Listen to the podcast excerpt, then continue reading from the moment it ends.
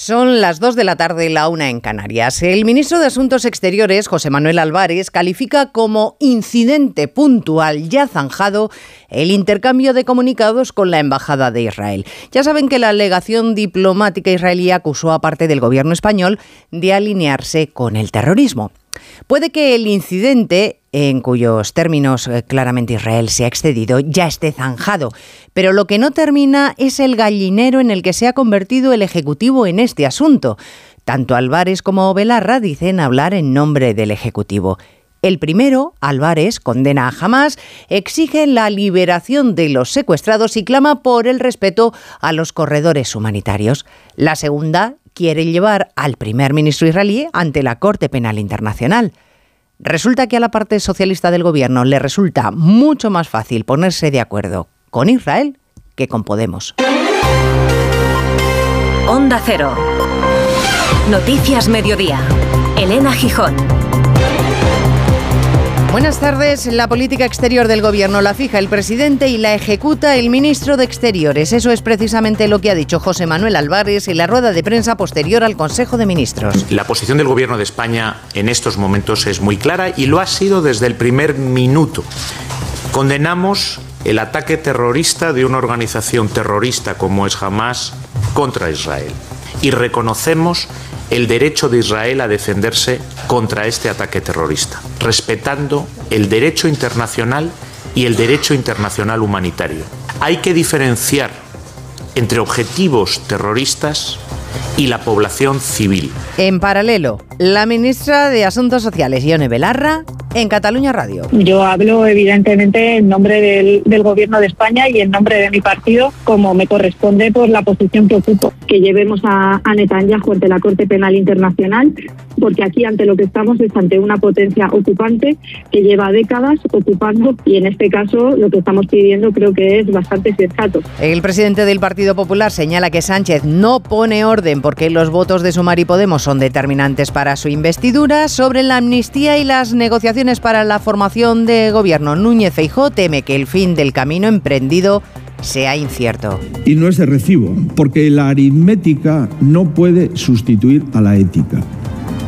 Y cuando un país pierde la ética, les puedo asegurar que inicia un camino que no se sabe a dónde nos lleva. Y mientras el expresidente del gobierno, Felipe González, apunta que no entendió nada de los argumentos con los que Rodríguez Zapatero defendía ayer con Alsina la amnistía a los del Prusés. Y eso que dice que escuchó la entrevista con atención. En todo caso, ha dejado en espejo público de Antena 3 la siguiente reflexión. ¿Se puede cambiar de opinión? Sí. ¿Se puede hacer todos los días por las razones que vemos que se está cambiando de opinión? No. Hay más noticias de la actualidad de la mañana y vamos a repasarlas en titulares con María Hernández y Paloma de Prada. El presidente de la Generalitat asistirá el jueves a la reunión de presidentes autonómicos en el Senado para defender la amnistía y el referéndum frente a la moción del Partido Popular. El gobierno catalán argumenta que nadie mejor que Per Aragonés para defender ambas medidas. La Fiscalía belga no descarta el vínculo entre el ataque terrorista de ayer en Bruselas con el conflicto en Oriente Medio. El atacante abatido a tiros hoy por la policía era tunecino. Se le había denegado la petición de asilo en el país. Mató a dos, dos ciudadanos suecos al grito de Alá es grande. Casi un millón y medio de personas con educación superior están en riesgo de pobreza en España, el doble que en 2008. Según un informe de la Red Europea de Lucha contra la Exclusión, el coste de la vivienda, la brecha de género y la falta de apoyo a familias con menores son factores clave. La autopsia confirma que el joven Álvaro Prieto murió electrocutado al tocar la catenaria de un tren que suministra corriente eléctrica a los vagones. Hoy es el primero de los tres días de luto oficial declarados por el Ayuntamiento de Córdoba en señal de duelo. Un niño de 12 años apuñala a una compañera de clase en un instituto de Hospitalet. Una profesora le arrebató el cuchillo impidiendo que hiriera a otros alumnos. La víctima fue trasladada al hospital con heridas leves y la Dirección de Atención a la Infancia se ha hecho cargo del caso al ser inimputable el menor. La carrera Ponle Freno cumple 15 años y celebra una edición especial con nuevos recorridos. Será en Madrid el próximo domingo 19 de noviembre y toda la recaudación se destinará un año más a las víctimas de accidentes de tráfico. En cuanto al tiempo, ya está aquí el primer temporal del otoño, una potente borrasca atlántica bautizada como Babet nos va a dejar lluvias en el oeste peninsular, muy mala mar y rachas de viento de hasta 100 kilómetros por hora. Cristina Rovirosa. Los primeros en echarle el ojo han sido los británicos, así que ellos le han puesto el nombre a un frente que durante 48 horas va a desplegar un amplio repertorio de fenómenos meteorológicos en Galicia, Asturias, Cantabria, Navarra, Castilla y León, Extremadura y algunos puntos de Andalucía como Cádiz, Córdoba o Sevilla. Allí se esperan lluvias, vientos entre fuertes y huracanados y olas de hasta 7 metros en la costa gallega. Al centro peninsular irán llegando nubes, mientras que en el Mediterráneo apenas se van a despeinar porque hasta allí de momento no llegan los efectos de Babet.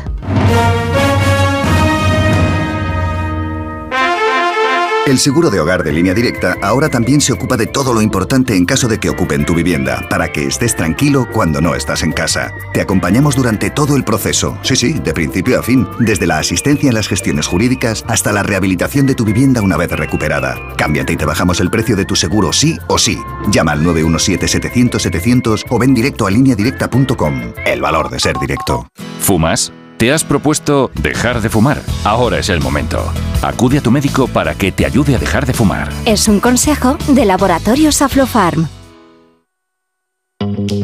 ¿Te has enterado del ofertón de Yastel? Ahora en Yastel te llevas una Smart TV gratis. Sí, sí, como lo oyes, gratis. Con fibra de 1 giga y móvil. Pero date prisa, que se acaban. Solo esta semana. Llama ya al 1510 y estrena una Smart TV gratis. Venga, llama ya al 1510. Noticias Mediodía. Onda Cero. Elena Gijón. Claramente, el ministro de Asuntos Exteriores, José Manuel Álvarez, ha comparecido para que los periodistas le preguntaran, porque hacer una rueda de prensa solo por el incidente con Israel, ese intercambio de comunicados, sería elevar mucho el tono. Así que aprovechando esa rueda de prensa posterior al Consejo de Ministros y luego de glosar el éxito que está suponiendo, según él, la presidencia española de la Unión, ha dejado varios mensajes. Primero, que ya está arreglado el encontronazo con Israel que se excedió en los términos.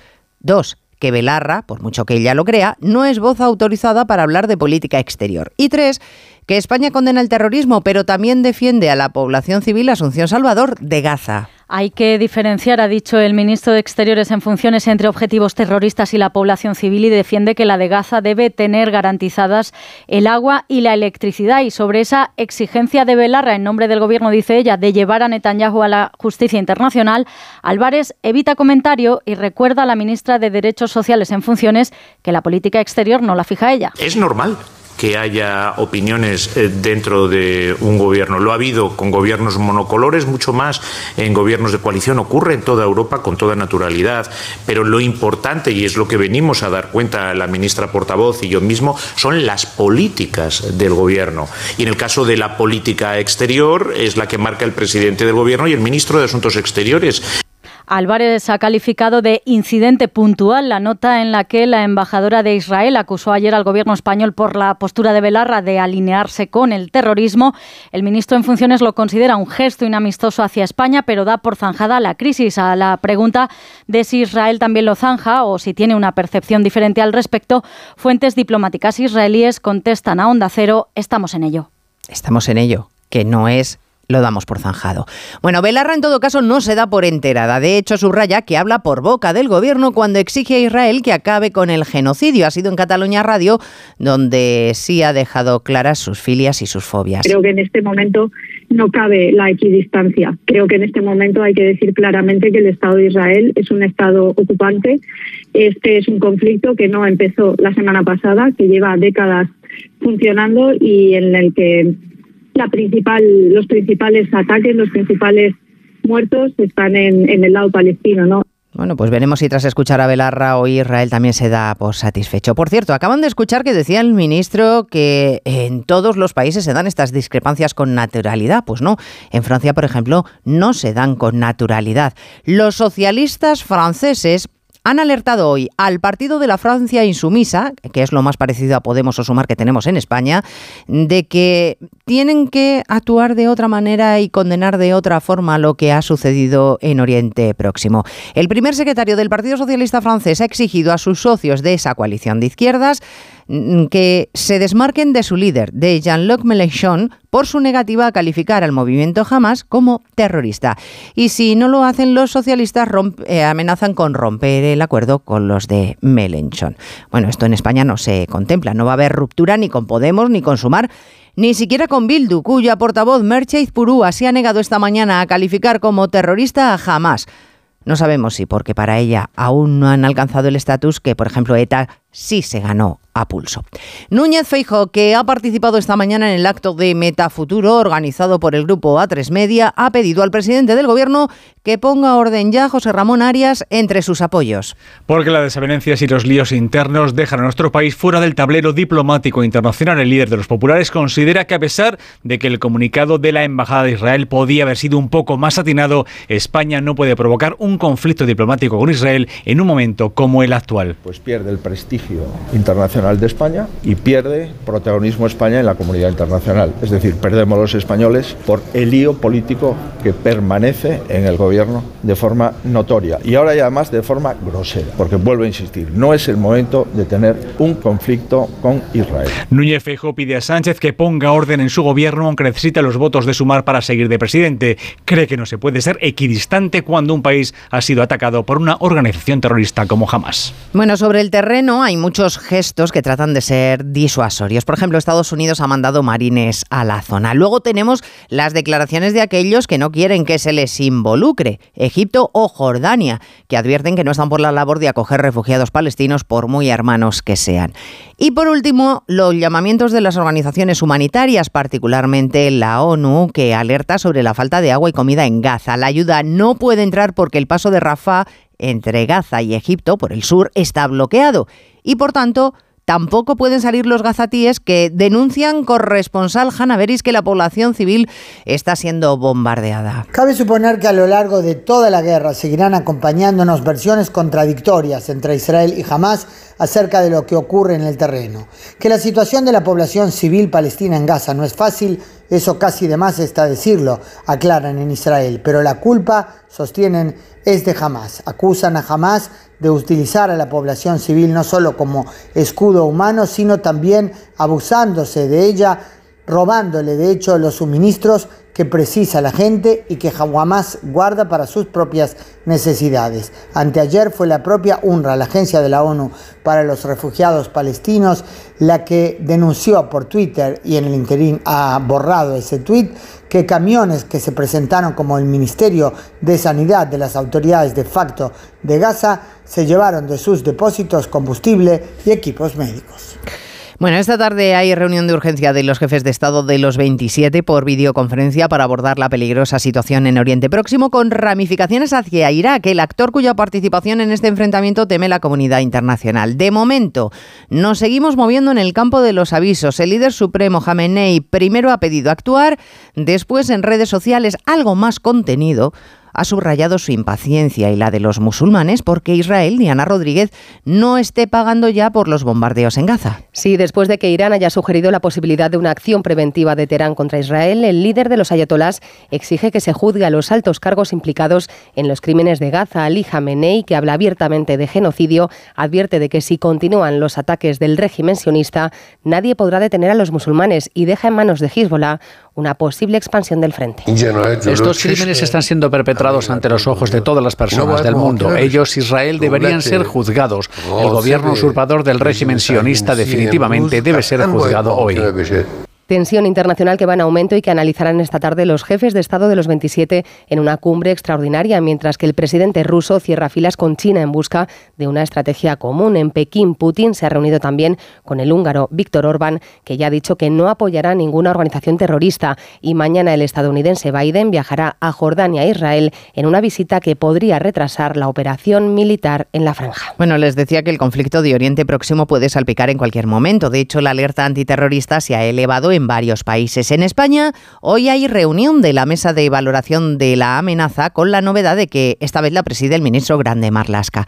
También están prevenidos en Francia ante la posibilidad de que algunas de las amenazas recibidas se concreten. Y en Bélgica ya han tenido la primera sacudida con ese asesinato de dos hinchas suecos a manos de un individuo con un Kalashnikov que les disparó al grito de Ala es grande. Esta mañana ha sido localizado y también él ha sido abatido. Corresponsal comunitario Jacobo de Regoyos. Tras pasarse toda la noche buscando al individuo por toda la ciudad, finalmente la policía lo encontró pasadas las 8 de la mañana tomando un café en el barrio de Scarbeck, en el mismo donde residía con su mujer y su hija. Llevaba su arma de guerra. No se sabe exactamente cómo sucedió el tiroteo. El hecho es que acabó en el hospital y murió antes de las 10 debido a los disparos de las fuerzas del orden. La investigación sigue abierta para averiguar si hay más cómplices. El primer ministro ha dado una rueda de prensa diciendo que los terroristas tienen que entender que nunca conseguirán amedrentar a las sociedades libres. Aunque ayer lo negó y la Fiscalía belga ha emitido un comunicado en el que dice que efectivamente puede haber un nexo entre estos atentados y el conflicto entre Hamas e Israel. Noticias Mediodía, Onda Cero. En Spoticar, el líder europeo en vehículos de ocasión, cumplimos tres años de lanzamiento en España. Por eso, durante este mes te ofrecemos tres años de garantías y financias tu vehículo de ocasión. Visita uno de nuestros 200 concesionarios o reserva tu coche en spoticar.es. Financiación ofrecida por Stellantis Financial Services. Consulta condiciones en spoticar.es. 29.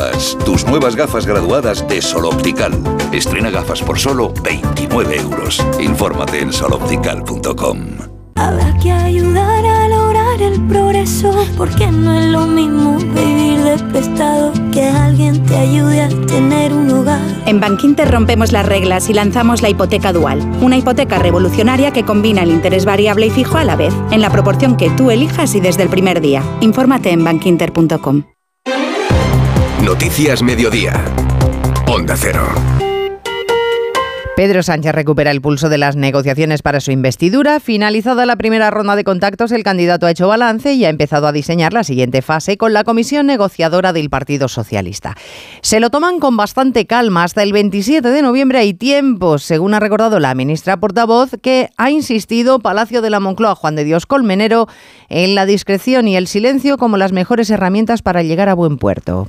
Así es, discreción y silencio. Y cuando le hemos preguntado tras el Consejo de Ministros fuera de micrófono, por ejemplo, qué opinión tiene el Ejecutivo de la figura de un mediador o de un verificador, la respuesta ha sido que no tienen opinión. La portavoz Isabel Rodríguez tampoco ha querido responder a los expresidentes Rodríguez Zapatero y Felipe González con opiniones muy diferentes sobre la amnistía y lo que ha pedido es calma, calma a los medios de comunicación. Es el tiempo de nuestra investidura y, por tanto, yo lo que le pido es eh, calma eh, y nosotros eh, cumpliremos con ustedes, con los medios de comunicación y con la ciudadanía, aportando transparencia y claridad cuando esos acuerdos, si es que llegan a culminarse, pues sean posibles. Los acuerdos, si es que llegan a culminarse, ha dicho la ministra portavoz, insistiendo en que nada estará acordado hasta que todo esté acordado. Bueno, también se lo toman con calma en Junts, el partido de Puigdemont y el que tiene la llave de la investidura en este juego de dilatar y dar más emoción o presión al proceso. Están volando las bases del Consell de la República, están votando las bases del Consell de la República que lidera el propio Puigdemont, porque se les pregunta a esas bases si los partidos independentistas deben promover el bloqueo de la investidura de Sánchez. También quiere una consulta, pero a todos los españoles sobre la amnistía, Felipe González, que esta mañana en Antena 3 ha dicho que tiene pocas dudas de por qué estamos asistiendo a todo este espectáculo. Estaríamos hablando de amnistía si esos siete votos no fueran imprescindibles para una investidura de un gobierno de progreso. González sugiere una consulta a los españoles sobre la amnistía y el Partido Popular que todos se retraten en esa reunión de presidentes autonómicos en el Senado. Ya han declinado la invitación los socialistas, el Endacari Urcullu, pero, oh sorpresa, sí estará el presidente catalán, Pera Aragonés. Y estará porque dice que no va a dejar en manos del Partido Popular el debate de la amnistía. Onda Cero, Barcelona, Marcos Díaz.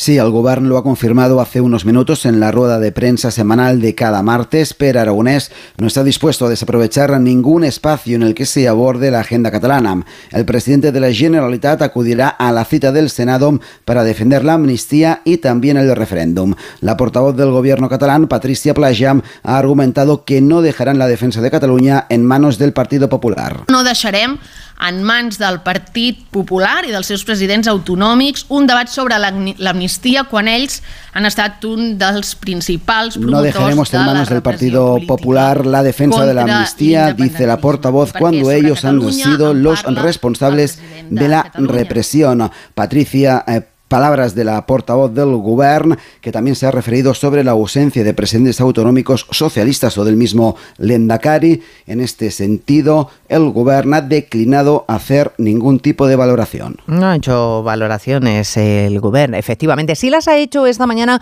uno de los miembros de la comisión negociadora designada por el Partido Socialista, Óscar Puente, que por todo argumento nos ha dicho esta mañana que de la amnistía no quería hablar mucho, pero vamos, que si se trata de hacer volver a las instituciones a alguien que ha decidido estar fuera, pues oiga, que bienvenido sea. Eh, yo, yo creo que es bueno en nuestro país que aquellas personas que se han situado fuera del sistema vuelvan a él, retornen a él. Creo que eso a lo que conduce es a que todos los ciudadanos de este país tengan un cauce democrático para que sus inquietudes se puedan eh, desarrollar a nivel institucional. Y eso significa eh, que, que, esas personas retornen a, a los cauces institucionales. Eso es bueno para la convivencia. Claro, es bueno para la convivencia, obviar a la justicia, porque lo de que cometieron delito y que por eso están fuera del sistema, eso lo obvia Oscar Puente, eso no parece relevante. Bueno, sabemos efectivamente que irá Aragonés al Senado, donde el Partido Popular tiene mayoría. Los populares que, por cierto, acusan a la presidenta del Congreso de tener secuestrada la Cámara por orden de Moncloa, secuestrada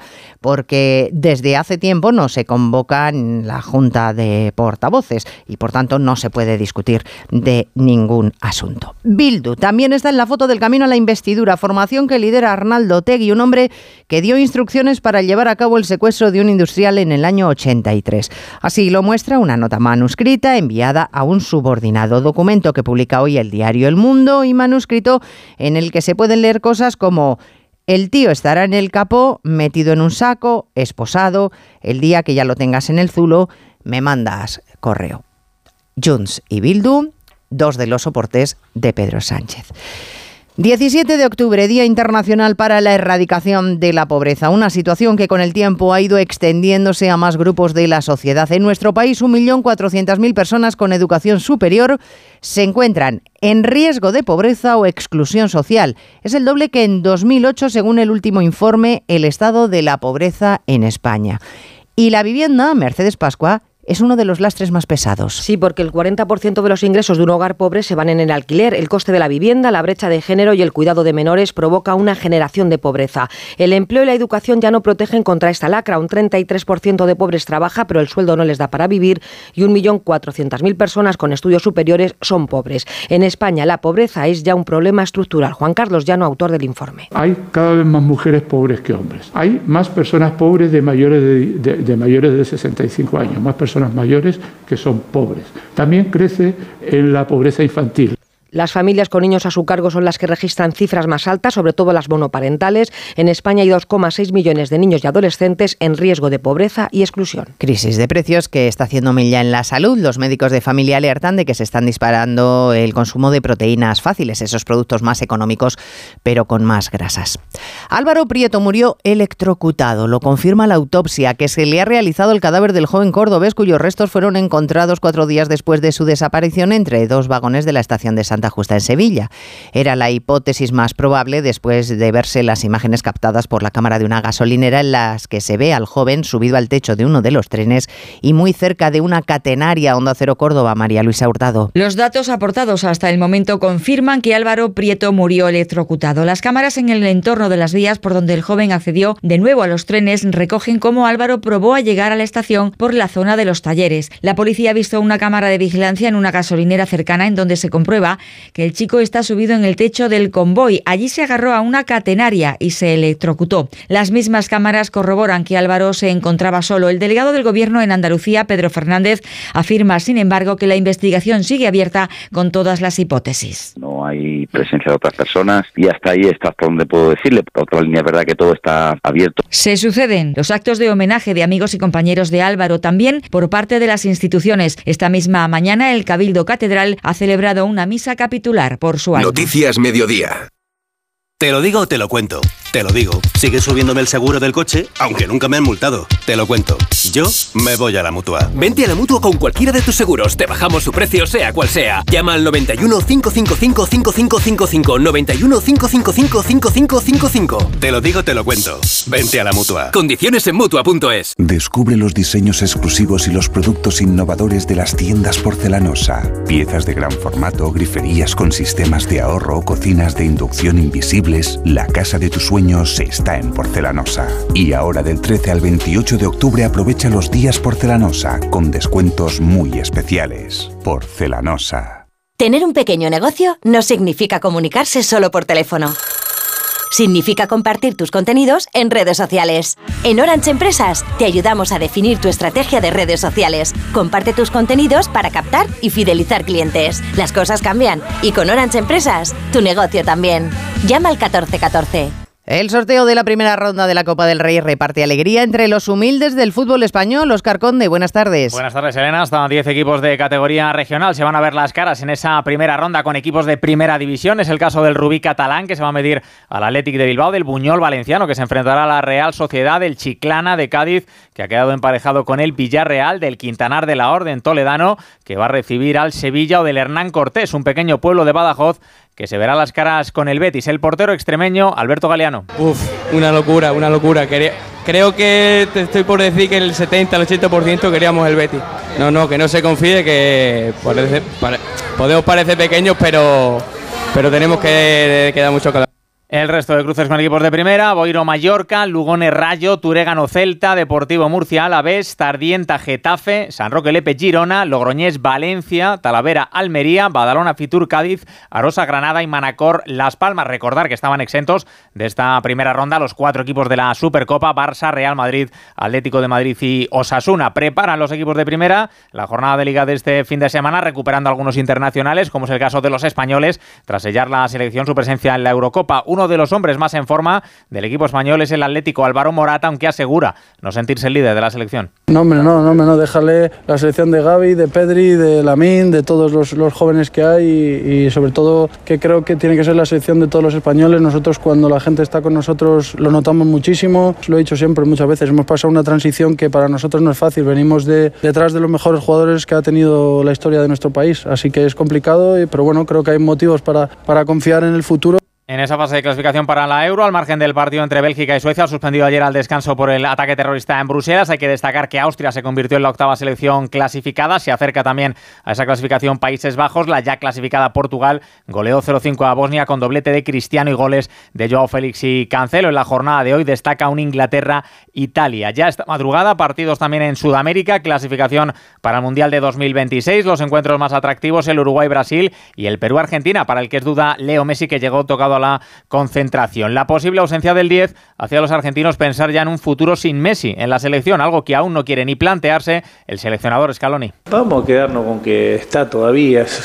Qué manera de pensar en, cuando no esté, en cuando no esté. La verdad, está todavía vigente. Dejémoslo, dejémoslo tranquilo. Nosotros estamos acostumbrados a hacernos el, el, el harakiri solo. Es impresionante. Vamos a dejarlo. Ojalá que juegue hasta porque si no es continuo, continuo, continuo, lo, estamos retirando. ¿Qué, qué estamos todos locos qué? Vamos a dejarlo. También juega la selección española sub-21 a las 3 y media visita Kazajistán en partido de clasificación del europeo de 2025. Además, Las Palmas ha anunciado la renovación de su técnico García Pimienta hasta 2025 y en baloncesto, partidos hoy de Euroliga, recibe el Real Madrid al Zalgiris Kaunas, el Barcelona jugará en cancha del Partizan de Belgrado y Basconia se enfrenta al Bayern de Múnich de Pablo Lasso.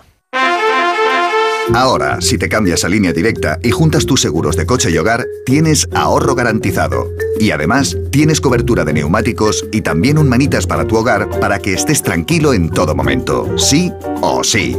Ven directo a lineadirecta.com o llama al 917-700-700. 917-700-700. El valor de ser directo.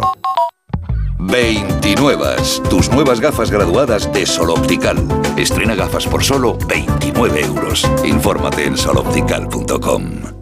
Gracia es médico y a su tío le duele la cabeza por una reseña falsa sobre él en Internet. No te preocupes, habla con AMA, porque con el seguro de responsabilidad civil profesional te ayudan a gestionar y proteger tu vida digital profesional. AMA, seguros para profesionales sanitarios y sus familiares. Infórmate en amaseguros.com o en el 911 75 40 37. Segunda jornada del evento Metafuturo que organiza el grupo A3 Media. Esta mañana, como les decía, ha estado Núñez Feijó. Eh, también la ministra de Trabajo, Yolanda Díaz, que sobre inteligencia artificial ha llamado a casar los derechos laborales con la incertidumbre que puede generar la IA.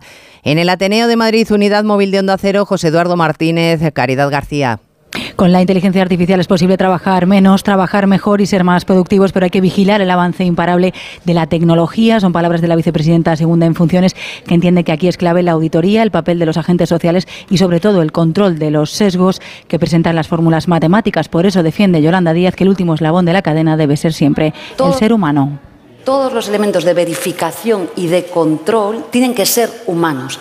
Cuando se procede ¿no? a la extinción de un contrato, es decir, a un despido o a un cese, ¿cómo se hace esto? Bueno, eso tiene que hacerlo un humano. Participación en la mesa previa de los alcaldes de Madrid y Barcelona, Almeida y Colboni. Ambos han reclamado fiscalidad y normativa clara para el buen desarrollo de las ciudades del futuro.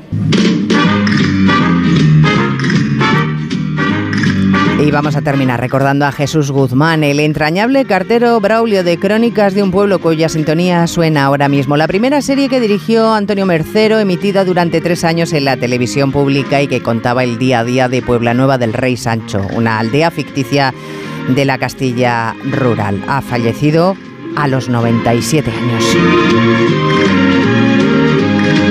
Pues así terminamos. En la realización técnica Dani Solís y en la producción Cristina Rovirosa actualizamos a las 3, ahora programación local y regional. Gracias por estar ahí. Muy buenas tardes. Noticias Mediodía. Onda Cero. Elena Gijón.